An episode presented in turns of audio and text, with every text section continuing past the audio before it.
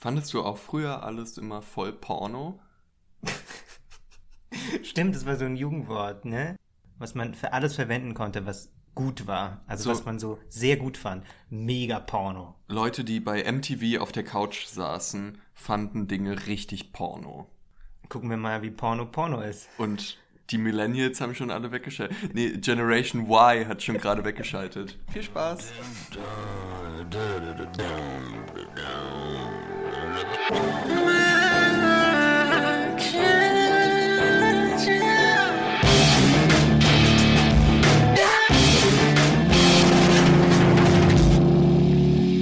Und damit herzlich willkommen bei Männerkitsch. Mein Name ist Max Deibert. Mein Name ist Ansgar Riedesser und ihr hört einen Podcast von Funk, von ARD und ZDF.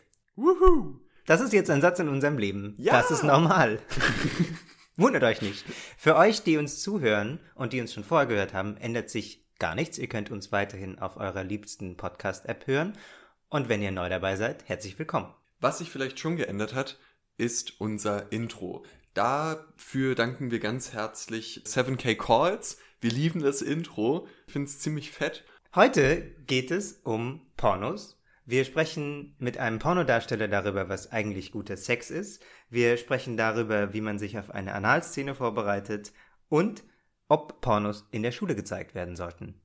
Was war denn deine erste Pornoerfahrung, Max? Meine erste Pornoerfahrung. Plauder war- mal aus deinem Pornkästchen. Ich plaudere jetzt einfach mal ganz offen aus meinem riesengroßen Pornkasten, den ich stets auf meinem Nachttisch stehen habe. Ja, zu privat musst du auch nicht werden. Ich habe mit 13 oder mit 14, ich glaube eher mit 14, mir gesagt, Mensch, okay, jetzt äh, google ich mal Sex und guck mal, was da so passiert. Und innerhalb von drei Klicks war ich bei einem Video, wo ein Anime-Girl von fünf Tentakeln penetriert wird und war so, ah, das ist also dieser Sex, von dem immer alle reden. Und Das war dein erster Porno?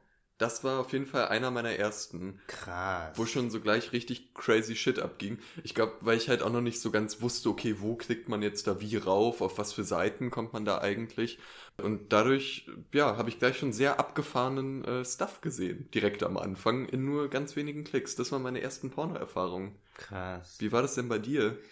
Ich war so auch noch sehr jung, also zwölf oder sowas, glaube ich. Ich hatte noch kein eigenes Handy und musste mit dem Handy von einem Freund, der so ein, zwei Klassenstufen über mir war, telefonieren. Mhm. Der hatte als Handy-Hintergrund so eine nackte Frau. Und da musstest du beim Telefonieren dir die nackte Frau an die Wange drücken, Ja. um mit deiner Mutter zu telefonieren. Und äh, der, der Typ und äh, so seine Kumpels haben dann so Witze drüber gemacht, so hahaha, das darf er noch nicht sehen, weil er ist noch zu klein und so. Aber es war schon richtig cool für die, dass die jetzt hier Porno, also so war ja jetzt kein Pornofilm, aber so ein pornografisches Bild.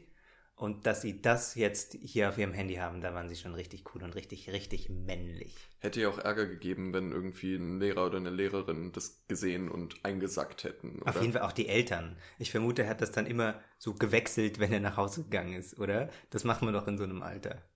Aber so krassen Porno habe ich eigentlich dann nie richtig gesehen. Also ich hatte ja dann sehr schnell gemerkt, dass eben dieser ganze Hetero-Porno nichts für mich ist. Hm. Und hatte dann so einen Schiss, dass jemand meinen Browserverlauf finden könnte oder dass irgendwie, weiß nicht, dass irgendwie rauskommen könnte, dass ich schwule Pornos gegoogelt habe, dass ich extrem vorsichtig war, was ich anschaue und was nicht. Und habe dann auch erst angefangen, selbst ein bisschen mehr danach zu suchen, immer noch sehr vorsichtig, als ich dann einen eigenen Computer hatte und da war ich dann schon so 15, 16. Das heißt, ich bin da vielleicht einfach aus dieser Phase, die du beschrieben hast, wo man dann einfach gar nicht weiß, was eigentlich Sex ist und worauf man klicken soll und ob das jetzt normal ist mit diesen Tentakeln. Hm. Da bin ich einfach so ein bisschen dran vorbei geschraubt.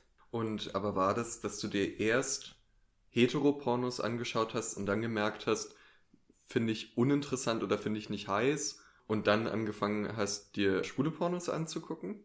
Nee, ich habe tatsächlich dann, das ist jetzt sehr dark. Ich hab, äh, wusste eigentlich schon, dass ich das nicht gut finde Hm? und hatte dann aber immer wieder so Phasen, wo ich mich quasi überzeugen wollte, dass ich hetero sein kann, wenn ich will. Mhm. Und da habe ich dann aber nur einmal versucht, so ein Hetero-Porno zu gucken, um quasi zu sagen, hey, guck mal, wenn du auf den Geschmack kommst, dann, dann bist du hetero quasi. Hm. Und das hat dann aber nicht geklappt. Und ich habe das dann auch wirklich nur einmal gemacht, weil ich dachte so, dass das ist irgendwie was, womit das mit mir überhaupt nichts zu tun hat.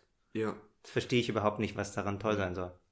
Aber das finde ich spannend, weil ich kenne das genau umgekehrt, die Geschichte. Weniger krass mit diesem gesellschaftlichen Druck, aber dass auch ein Freund von mir mir erzählt hat, dass er sich mal gefragt hat, ob er nicht vielleicht homosexuell sein könnte. Also hat er sich Schwulenpornos angeguckt, um dann rauszufinden, ob er homosexuell ist, weil er das heiß findet. Aber das ist ja eigentlich total absurd. Also das sagt ja nicht sofort was über deine Sexualität aus, weil äh, indem man Porno guckt, oder? Außerdem, außerdem heißt es ja noch lange nicht, dass du irgendwas anguckst und das heiß findest und dann kannst du ab da nur ausschließlich genau diesen Inhalt, den du in dem Porno gesehen hast, heiß finden. Du kannst genau ja alles das Mögliche. wollte ich sagen, ja. Wir haben uns aber gedacht, wir können jetzt natürlich nur wir beide über Porno reden, aber wir können uns auch Leute einladen, die sich besser damit auskennen. Die vom Fach sind, quasi. Die vom Fach sind. Und der erste Gast, der vom Fach ist, ist Dante Dionis. Er ist ein queerer, non-binärer Porn-Performer aus Berlin. Mit dem wollten wir eigentlich genau darüber sprechen. Was ist eigentlich ein Porno? Wie läuft das ab und so? Und dann ist das Gespräch aber ganz anders verlaufen, als wir erwartet hatten. Und wir haben ganz andere Sachen rausgefunden. Zum Beispiel hat uns Dante erzählt, was eigentlich guter Sex ist. Ich glaube, guter Sex ist so eine Flucht vor der Realität so ein bisschen und nur so sich damit auseinanderzusetzen, was genau gerade in diesem Moment vor einem ist. Man hat irgendwie so Körpersprache, es gibt so ein Hin und Her, man merkt irgendwie so, oh, die Gesichtsausdrücke verändern sich, Muskeln sind ein bisschen angespannt, hier gibt es ein bisschen mehr äh, Blutdruck in dem Körperbereich und da zieht sich irgendwie ein bisschen was bei dem anderen zusammen und wird ein bisschen enger und es gibt so ein Hin und Her. Mit der Zeit hat man irgendwie so ein bisschen so einen Tunnelblick und es gibt nur so die Person vor einem ähm, und man achtet irgendwie nur so auf die ganzen kleinen Körpersignale und alles wird sehr sensibel und man merkt so jedes kleinste Härchen, was sich aufbaut. Und wenn es dann irgendwie vorbei ist, dann muss man sich erstmal wieder daran erinnern, wo man ist und welcher Wochentag ist und äh, einen Schluck Wasser haben. Und ich glaube, das ist für mich guter Sex, wenn, wenn man vergessen hat, wo man eigentlich gerade ist und was man noch so auf seiner To-Do-Liste im Kalender stehen hat. Also das Erste, was ich mich gefragt habe, als ich das gehört habe, war, ist es nicht krass, dass ein Pornodarsteller die beste Definition für Sex bringen kann? Das hat dich überrascht? Ja. Warum? Weil ich immer noch sehr so ein naives oder vielleicht, ich setze mal naiv in Anführungsstrichen, Bild von Sex habe, dass es immer nur funktioniert mit so Liebe und Gefühlen und dass darum Sex in erster Linie was ist, was so vom, vom Herzen heraus kommt und aus einer tiefen Zuneigung zu genau der Person, mit der man das gerade macht. Und da war Porno für mich immer das genaue Gegenteil. Also das Porno, das im allerbesten Fall nur simulieren kann, dass man aber niemals genau das sieht und das schon gar nicht die Menschen, die gerade in einem Porno mitspielen, genau diese Gefühle haben könnten. Und dann aber kommt Dante in unseren Zoom-Call rein und haut einfach diese wahnsinnig schöne, wahnsinnig berührende Definition von Sex äh, raus, die ich jederzeit sofort so unterschreiben würde. Ich glaube, ja, ich glaube, das ist auch, was mich daran so interessiert, dass er ja genau von der Gefühlsseite herkommt. Denn im Klischee ist ja Porno immer irgendwie so ein kaltes, hartes, unbarmherziges Geschäft quasi, äh, wo Leute bei hartem Sex gefilmt werden und die Männer sind alle muskulös und haben 16 Stunden lang Erektionen Mhm. und die Männer sind auch immer äh, irgendwie dominant zum Beispiel. Und er geht ja da von der ganz anderen Richtung ran. Also bei ihm geht es ja überhaupt nicht darum, wer hier mit wem schläft. Es geht überhaupt nicht um Männerrollen zum Beispiel. Er sagt nicht, der geilste Sex ist, wenn ich einen krassen Orgasmus habe oder sowas, Mhm. sondern er sagt, guter Sex ist einfach, wenn man sich ebenso nahe kommt, wie er sagt, wenn man in diesen Tunnel reinkommt und nur noch sich miteinander beschäftigt. Das ist so eine Art von Kommunikation ist, die erstmal völlig egal ist, ob das jetzt homosexuell, heterosexuell, non-binär, was auch immer man da draufkleben will. Das ist erstmal völlig egal. und auch völlig egal, was genau man macht, solange es für beide eben diesen super intimen Raum schafft. Und das finde ich auch als Anfang für unsere Folge gut, denn alle Klischees, die wir im Kopf haben über Porno, sind ja extrem streng quasi und eine ganz, ganz enge Definition von Männlichkeit zum Beispiel. Und Dante hat uns auch erzählt, wie er eigentlich zu Männlichkeit steht. Ich konnte mich nie so wirklich mit Mannsein und Männlichkeit identifizieren als Teenager und das war für mich immer so ein bisschen Konfliktfeld, aber dadurch, dass ich dann angefangen habe zu performen, musste ich mich dann ein bisschen mehr damit auseinandersetzen und habe dann angefangen, okay, wie könnte ich jetzt äh, ein totaler Macho-Typ sein, aber dass es nicht so klischeehaft ist. So, wie könnte ich jetzt, äh, na, wie könnte ich zum Beispiel irgendwie hart auftreten, aber gleichzeitig äh, Interesse an dir zeigen oder so zu wissen, so ich, ich bin hart, aber ich will wissen, wie ich es dir ordentlich besorgen kann. Ich glaube, das ist zum einen, dass ich beispielsweise eine gewisse Macho-Ästhetik zeigen kann, aber gleichzeitig immer so ein bisschen mit einem Twist machen kann. Ich habe beispielsweise ein Fotoset, was beim Menschen gut ankam, wo ich so in äh, Bomberjacke und äh, Tonschuhen mit einer Sturmhaube und einem Messer in der Hand posiere, aber gleichzeitig habe ich noch äh, Lippenstift und so ein bisschen äh, Lidschatten und so weiter was man auf den ersten Blick gar nicht so sieht, aber wenn man genauer hinschaut, so, wenn man es erst sieht, denkt man so, oh, ich, das ist so gerade so ein Überfallszenario mit irgendeinem so harten Typen an der, an der Ecke. Aber wenn man dann so unter die Sturmhaue sieht, dann sieht man so ein bisschen Lippenstift und Lidschatten. Das finde ich extrem nachvollziehbar. Weil ich habe hab mich auch immer gefragt, was ist eigentlich Männlichkeit und will ich da reinpassen und selbst wenn ich reinpassen will, schaffe ich das quasi, da reinzupassen. Hm. Und er sagt ja, er hat dann erst beim Porno-Performen eigentlich rausgefunden, welche Elemente von Männlichkeit er für sich annehmen will und welche nicht. Und das finde ich sehr spannend. Ja, weil um mal genau diesen Begriff des so äh, Performance, also des Darstellens, man schauspielert irgendwas in dem Moment, um das mal aufzugreifen, könnte man ja, also würde ich fast sagen, dass er ja genau die Chance auch hat, zu gucken, was finde ich an Männlichkeit spannend, welche Aspekte nehme ich mir raus, aber welche lasse ich auch weg, kann er dadurch machen, dass ja das, was er da spielt, in einem fiktiven Rahmen ist.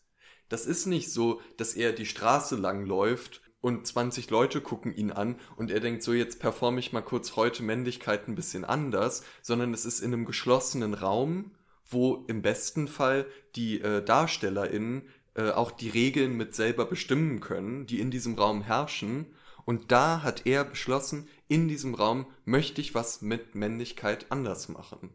Und ich glaube, das hat irgendwie, habe ich, da habe ich das Gefühl, das hat auch viel mit mir zu tun. Ja, und das geht ja auch noch anderen so, wie Dante in dem Clip hier erzählt hat.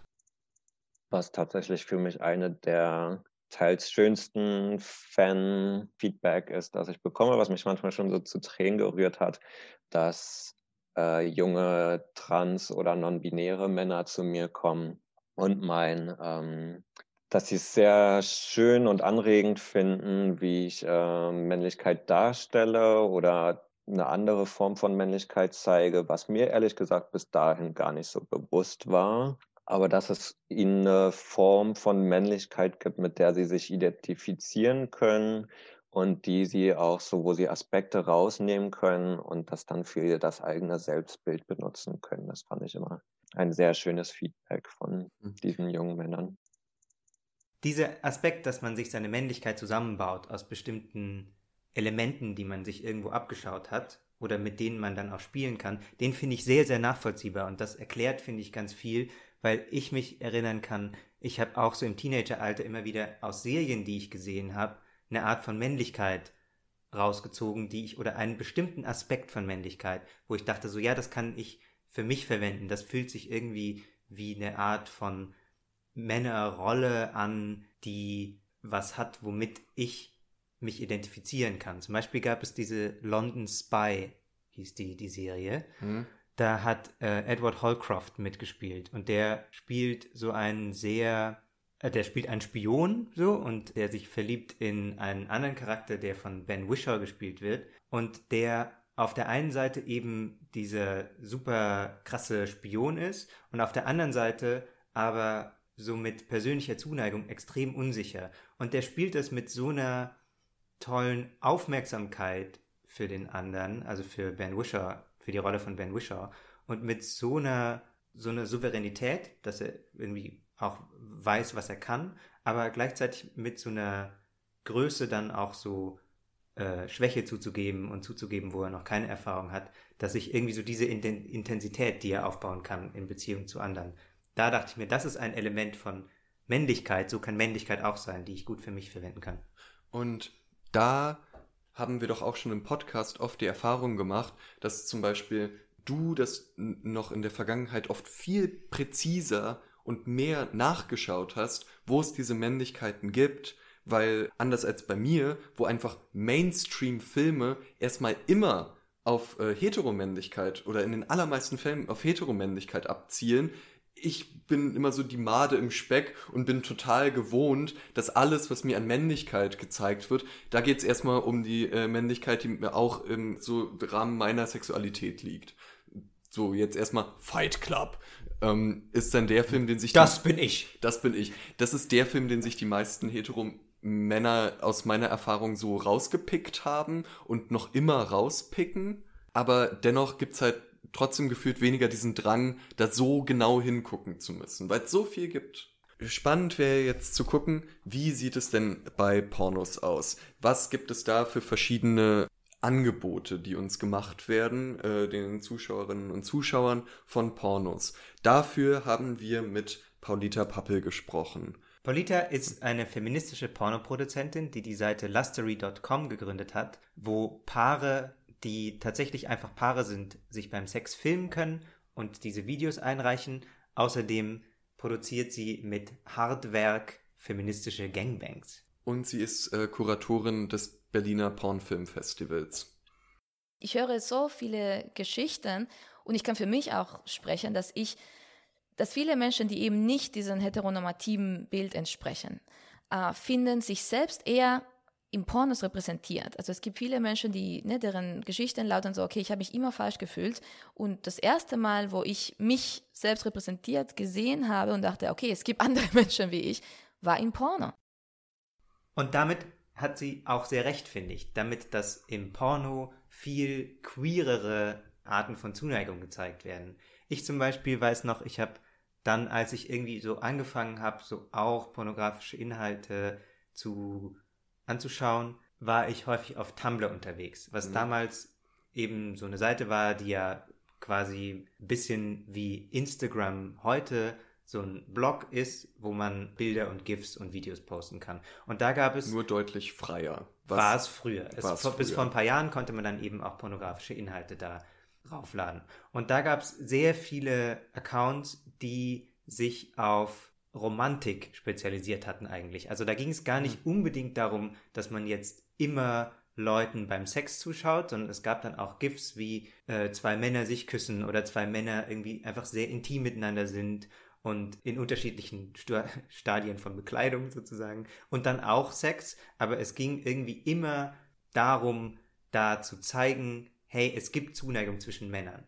Und wenn ich zur gleichen Zeit Netflix geguckt habe, dann gab es da eigentlich nur Hetero-Zuneigung. Und das ist ja bis heute so, dass es sehr viel mehr Heterosex gibt in den in der ARD Vorabend oder in bei Netflix oder bei Amazon Prime oder bei diesen ganzen Streaming-Seiten. Und ja. in Pornos kann man eben auch andere Arten von Zuneigung sehen. Das ist, entspricht schon meiner Erfahrung auch. Ja, aber Betonung auf kann, oder? Also ich glaube, ähm, die Tatsache, dass du jetzt als Beispiel Tumblr genommen hast oder bestimmte Tumblr-Blogs, deren Prämisse es ja ist, dir die Essenz von irgendwas in kurzen drei oder vier Sekunden Clips zu zeigen und nicht ganze Videos, zeigt ja schon mal, dass es auch durchaus aber einen Bedarf gab äh, von Menschen, sich da erstmal so durchzuwühlen, um zu gucken, okay, aber was gibt es denn, was jetzt unserer Vorstellung von Romantik oder von Nähe auch im Porno entspricht. Aber dass es immer noch sehr starre Kategorien auch im äh, Porno gibt, äh, steht, glaube ich, außer Frage und auch darüber haben wir mit Paulita gesprochen. Hier spricht sie über ihre eigenen Erfahrungen als Pornodarstellerin. Ich bin ja aufgrund von meines Profils einfach in dieser Kategorie Girl Next Porn, also das Mädchen nebenan. Ja, werde ich einfach so kategorisiert und ich habe auch sehr viele Jobs ähm, als das Mädchen nebenan bekommen, was gar nicht schlecht war, muss ich sagen. Es ist keine, gar keine schlechte Sparte. Ähm, allerdings wurde dann eben von mir erwartet, dass ich das Bild von einem sehr ja, so eine sanfte Sexualität darstelle, so nenne. Ich bin so ein gutes Mädchen, die sich gerne befriedigt, hahaha, ha, ha. so ungefähr. Mhm. Und da, ne, ich wurde nie danach gefragt, was, worauf ich wirklich stehe, beziehungsweise manchmal mhm. wird man danach gefragt, aber eigentlich, man weiß, was die Antwort eigentlich lauten soll. Und dann, wenn ich gesagt hätte, ja, ich stehe total drauf, richtig hart dran genommen zu werden und BDSM und Schlagen, hätte das im Bild nicht gepasst. Der imaginierte ne, Endkonsument ist sehr oft ein Mann, weißer Mann, der eben, äh, dementsprechend sieht auch das, die Nachbarin so aus, sage ich jetzt mal.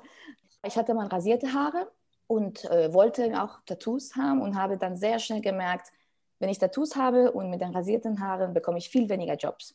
Deswegen mhm. habe ich tatsächlich mir die Haare wachsen lassen äh, und habe keine weiteren Tattoos gemacht, weil ich aus einem finanziellen Grund, einfach weil ich wusste, ich bekomme einfach viel mehr Drehs, wenn ich einfach diesem Bild entspreche. Aber eben, dadurch werden auch total viele äh, Klischees reproduziert im Sinne von Alter und ähm, eben ethnischer Herkunft, ähm, Sexualität und Sexualpraktiken. Eben, es ist sehr eng geschneidert, sage ich jetzt mal. Die aufmerksamen HörerInnen unter euch würden jetzt vielleicht sagen, ha, jetzt haben wir sie. Eben hat sie noch gesagt, ja, es gibt äh, ganz viel queeren Porno und jeder Mensch kann das drehen und filmen, wie er oder sie will. Aber dann erzählt auf einmal Paulita, Mensch, ich selbst habe damals aus finanziellen Gründen mich in diese Kategorie Girl Next Door reinzwängen lassen. Und ich glaube aber, das wäre ein totaler Fehlschluss, weil es einfach die Realität ignoriert. Und die Realität ist natürlich so, dass man sich erstmal als Mensch, der in einer bestimmten Branche arbeitet, man Geld verdienen möchte. Und das haben zum Beispiel auch genauso deutsche SchauspielerInnen. Wenn man jetzt als deutsche SchauspielerInnen äh, ein Casting-Anfragen kriegt und gern in einem feministischen Film mitmachen will, der in ARD oder ZDF läuft, weil das einigermaßen zahlt, dann wird man echt richtig lang suchen müssen. Und vor allem unter der Einschränkung, dass man ja nicht jeden Film kriegt, jeden Job kriegt, wo man zum Casting geht. Also das ist ja immer das, erstmal, dass man schauen muss, okay, wo sind wir hier überhaupt und was sind die Rahmenbedingungen, unter denen wir arbeiten. Und da, finde ich, kommt ja nochmal ein anderer Aspekt von Männlichkeit rein. Denn was Paulita sagt, dass der Konsument, den man, den viele Produzenten, Produzentinnen die Pornos produzieren, sich vorstellen, einfach ein heterosexueller weißer Mann ist. Und dann wird quasi das produziert, wo man sich relativ sicher sein kann, dass es sich toll verkauft. Und das scheint ja einfach diese Pornos zu sein, die man dann auf der ersten Seite von Pornhub sieht. Wenn man die erste Seite von Pornhub aufmacht, wir haben das aus Recherchegründen mal gemacht, dann sieht man ja eigentlich nur. Ich liebe das, dass du aus Recherchegründen dazu sagst. Wir haben es nur aus Recherchegründen gemacht. Ja, also auf der ersten Seite von Pornhub, da sieht man halt, wenn man so durchscrollt, einfach nur Frauen in so einem ganz, ganz, ganz engen Porno-Look, würde ich mal sagen. Also rasiert am ganzen Körper, außer die Haare auf dem Kopf.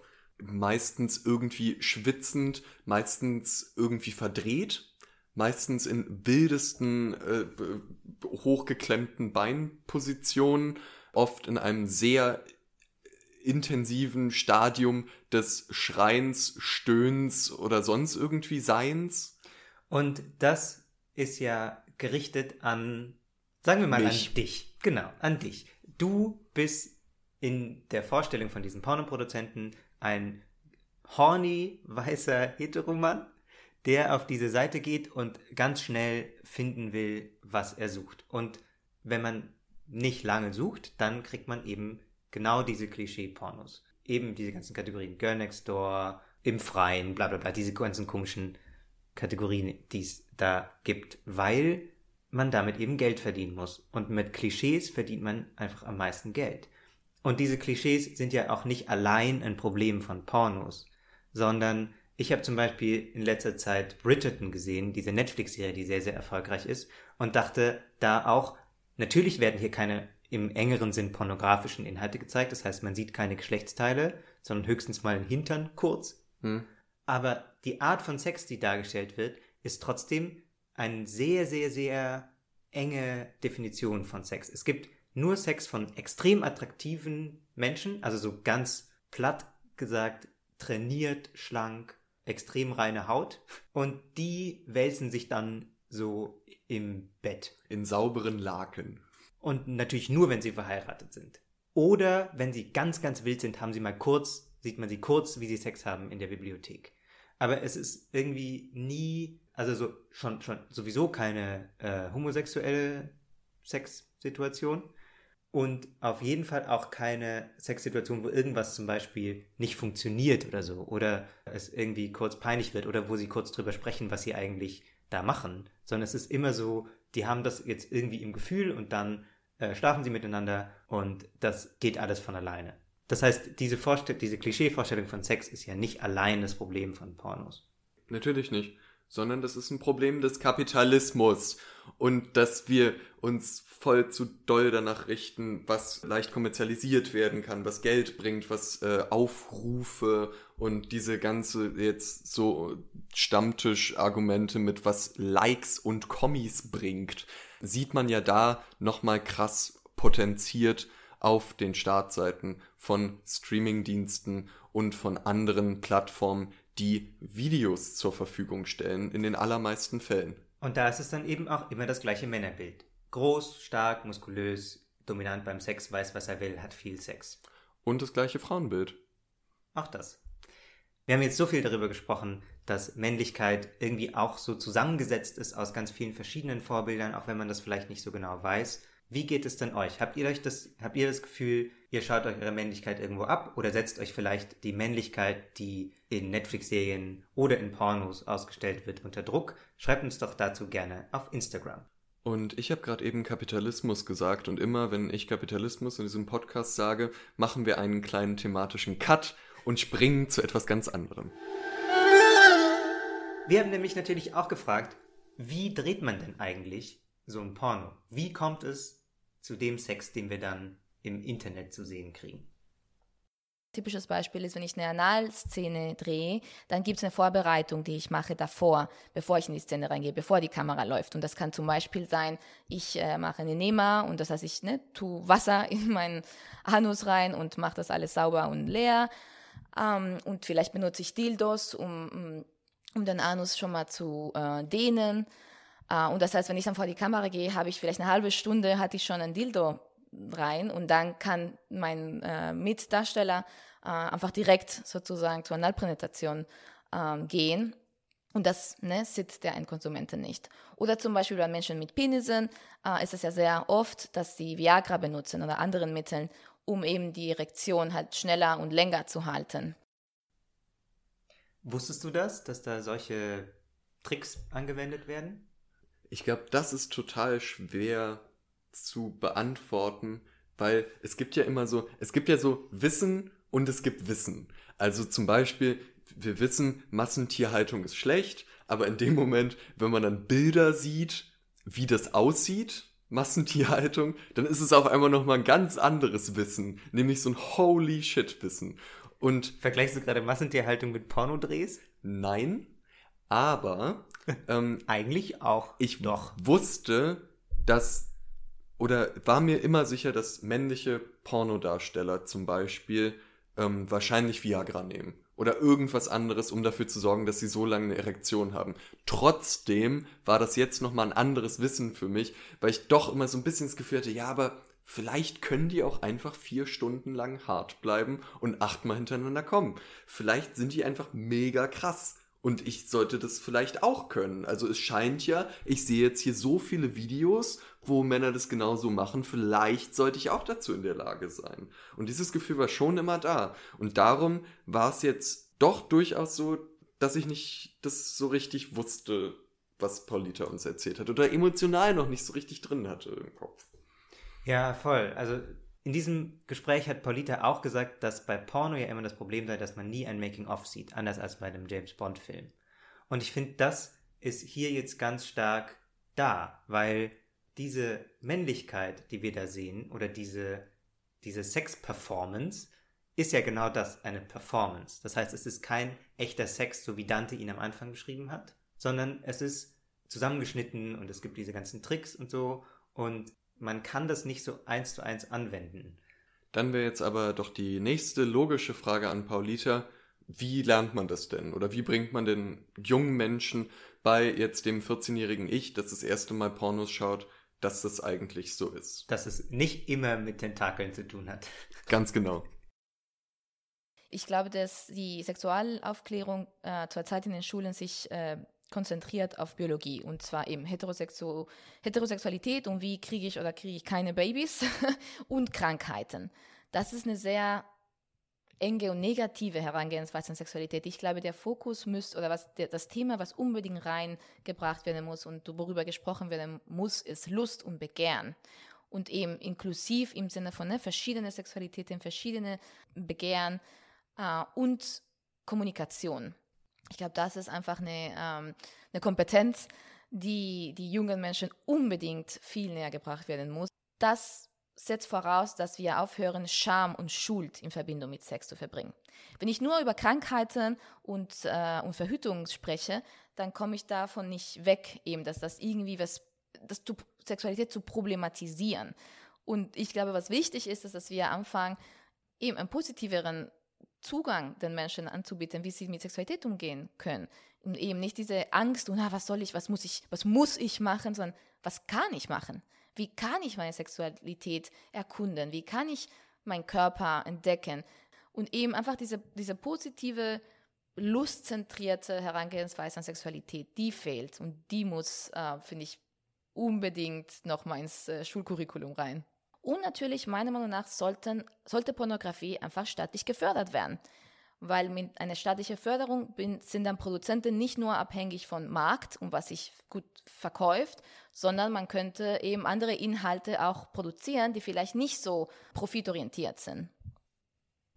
Okay, stellen wir das uns, das, uns das kurz vor. Was hat es für einen Einfluss auf junge Leute, wenn sie Pornounterricht haben? Das klingt jetzt sehr zugespitzt, dass der Sexualkundeunterricht, wie Polite sagt, nicht mehr nur biologisch ist, sondern sich eben auch auf Pornos erstreckt, dass man da lernt, damit umzugehen. Findest du das gut? Es klingt erstmal total einleuchtend. Ich stell's mir nur, wenn ich mir jetzt so mein früheres Ich im Sexualkundeunterricht vorstelle, stelle ich es mir nur echt Horror vor. Also die Vorstellung, dass mein 60-jähriger, runzliger Geschichtslehrer uns irgendwelche Pornos zeigt und dann sagt, hier, guck mal Leute, so geht das, ähm, ist äh, auf jeden Fall hat es einen Platz in meiner Albtraumliste. so. Also ja, ich fand auch Sexualkundeunterricht häufig sehr unangenehm.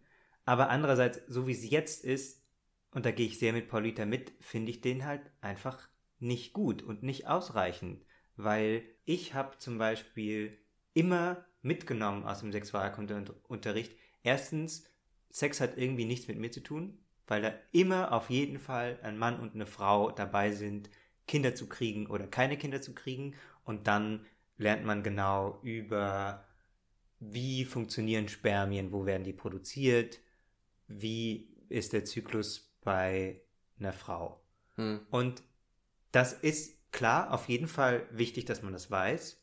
Aber wo ist denn die ganze soziale Dimension, dass das auch was Zwischenmenschliches ist und dass man da auch unter Druck geraten kann oder dass es irgendwie nicht funktionieren kann oder dass es ganz viel davon abhängt, wie viel man miteinander redet. Ich finde, das ist total ein Argument, das ich sehe. Also, dass ich nach dem Sexualkundeunterricht das Gefühl hat, hatte, ich weiß, was Sex ist und was Sex für Gefahren hat und für mich, was heterosexueller Sex ist aber ich hatte keine Ahnung, wie das geht.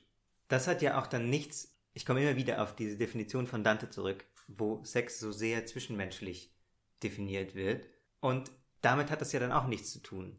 Und ich glaube, man könnte für sehr viel Entspannung sorgen, wenn man einfach sagt, hey, Sex ist was Gutes. Ihr müsst euch dafür nicht schämen. Das ist nicht was, was immer gefährlich ist. Aber es gibt halt so ein paar Sachen, die man beachten muss. Dass alle damit einverstanden sind, was man macht, dass man irgendwie gut miteinander kommuniziert und dass es, dass man auch jederzeit sagen kann, hey, das und das will ich nicht.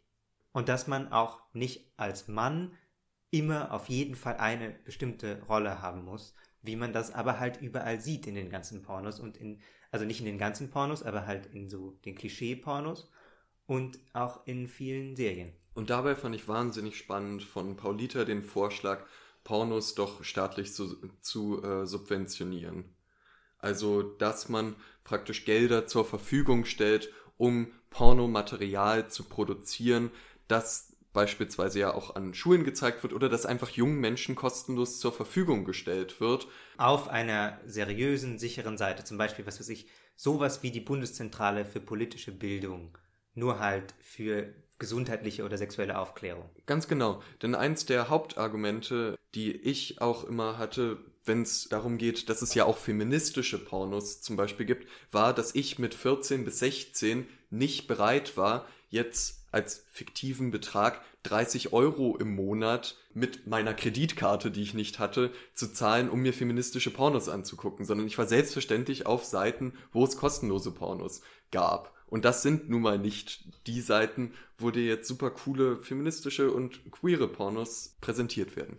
Max driftet schon wieder gefährlich zurück in Richtung Kapitalismus. Ah! Denn diese Pornos werden ja produziert, weil man sie leicht über Werbung finanzieren kann und feministische Pornos nicht ganz so leicht. Dann schreibt uns doch lieber mal, was ihr euch vorstellen könntet, wie wir den Sexualkundeunterricht revolutionieren können. Und mit wir meine ich nicht Ansgar und mich, sondern äh, alle anderen Menschen, die darauf wirklich Einfluss hätten und wie ihr euch einen besseren Sexualkundeunterricht vorstellen würdet oder ob ihr vollkommen happy damit wart und findet, äh, kann eigentlich auch alles so bleiben und wir sollen aufhören, so viel rumzumäkeln. Schaust du denn jetzt nach unseren Gesprächen mit Paulita und mit Dante anders Pornos? Also ich glaube, ich schaue schon noch mal ein bisschen anders drauf, denn ich habe irgendwie mich häufig dann damit abgefunden, dass auch in schwulen Pornos die Männlichkeitsdefinition so extrem eng ist. Also es gibt immer so die Männer, die dann sehr schnell sehr harten Sex haben, nur dazu da, um so die krassen Triebe zu befriedigen, die man als Mann immer hat, weil man ja so ein krasser mhm. Mann ist und dann immer ganz viel Sex braucht und ganz schnell und dann ist es wieder vorbei. Sondern dass man da auch mehr verlangen kann, auch von diesem, von dieser Kategorie Porno kann man mehr verlangen, dass es auch um Zuneigung geht, dass es auch um, dass es kreativer ist. Ich habe gelernt, dass es Sex gibt, den ich privat hab und dass es Sex gibt, der mir in Pornos gezeigt wird. Hm, ja. Und dass es Dinge gibt, die mir gefallen, wenn ich privat Sex habe und dass es dann Dinge gibt, die ich cool finde oder sexy finde, wenn ich einen Porno schaue. Und ich freue mich sehr auf unsere nächste Folge, wo wir auf jeden Fall auch nochmal in die Frage eintauchen werden, hängt das aber nicht trotzdem zusammen? Finde ich nicht das im Bett heiß, was ich jetzt zehn Jahre lang in Pornos gesehen habe? Und gibt es da nicht einen direkten Zusammenhang? Und da äh, könnt ihr euch schon drauf freuen, dass wir äh, dieser und noch weiteren Fragen in der nächsten Folge nochmal näher nachgehen werden. Wir werden außerdem bei Instagram längere Versionen unserer Interviews mit Dante und Paulita veröffentlichen, wo ihr dann die beiden auch mal seht und uns mal seht und auch uns hört, wie wir unsere Fragen stellen. Und wir mussten natürlich auch, um das hier in dieser Folge unterzubringen, einiges kürzen. Wenn ihr also die volle Packung unserer Gespräche haben wollt, dann äh, folgt uns doch bei Instagram unter Männerkitsch, äh, Männerstrich. Männerkitsch unterstrich Podcast. Lasst da gern ein Like da und ein Abo und ein Herz und Glocke aktivieren, sagt man nur auf YouTube. Wir sind nicht auf YouTube. Boah, Ansgar und das Internet, meine Damen und Herren. wählt euch da gerne mal ein. Googelt das mal bei Yahoo. Piep, piep, piep, macht das Modem. Wir danken auf jeden Fall unseren beiden Gästen sehr herzlich. Für die spannenden Gespräche, die tollen Antworten. Ähm, Wir danken euch fürs Zuhören. Ihr habt Manekitsch gehört. Wir gehören zu Funk von ARD und ZDF. Ist es bei dir auch so, wann immer ich jetzt bei meinen Eltern zum Essen bin und ich habe denen das mit Funk erzählt, kommt jetzt immer, na, alles funky bei dir? Oder Das habe ich noch nicht gehört, aber gewisse ältere bei Leute. dir funkt's wohl? Oh Gott. gewisse ältere Leute, die ich kenne, haben mir schon gesagt, reden immer von Broadcast. Männerkitsch ist ein Broadcast von Funk. Wir hören uns in zwei Wochen wieder. Ciao. Tschüss.